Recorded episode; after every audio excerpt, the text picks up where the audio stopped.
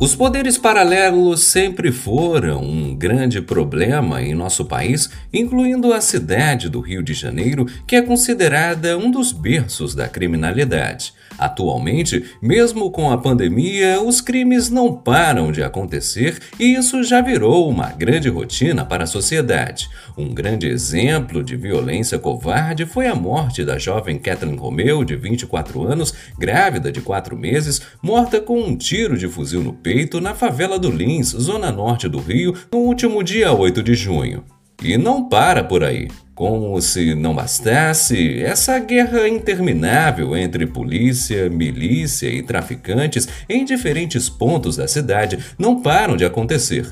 Segundo o levantamento de dados do Laboratório Fogo Cruzado, durante o mês de janeiro de 2021, a cidade registrou um crescimento de 224 tiroteios, sendo o maior em todo o estado.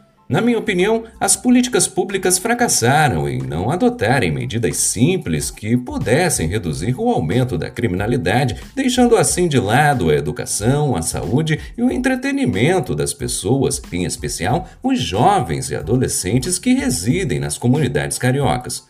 Outro exemplo foram as unidades de polícia pacificadoras que trouxeram uma grande segurança ilusória. A corrupção entranhada nas cúpulas das esferas públicas também ajudam a agravar a situação e o sentimento de impunidade.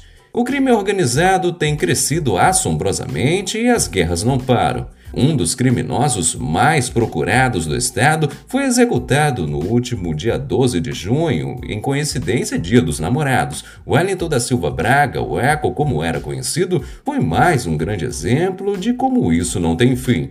O mesmo se foi, contudo, a guerra continua acirrada pelos territórios demarcados pelo grupo paramilitar denominado de milícia. Outras dificuldades ainda assolam a cidade, como construções irregulares, bocas de fumo, lavagem de dinheiro, pacientes morrendo sem leitos. Os crimes dentro desse sistema sem medidas têm nos afetado a cada dia, independentemente do viés político, estamos presos nele completamente perdidos. Vivenciamos o caos sem precedentes e sem uma luz no fim do túnel, todavia a sociedade carioca, independentemente de crença, sobrevive como pode.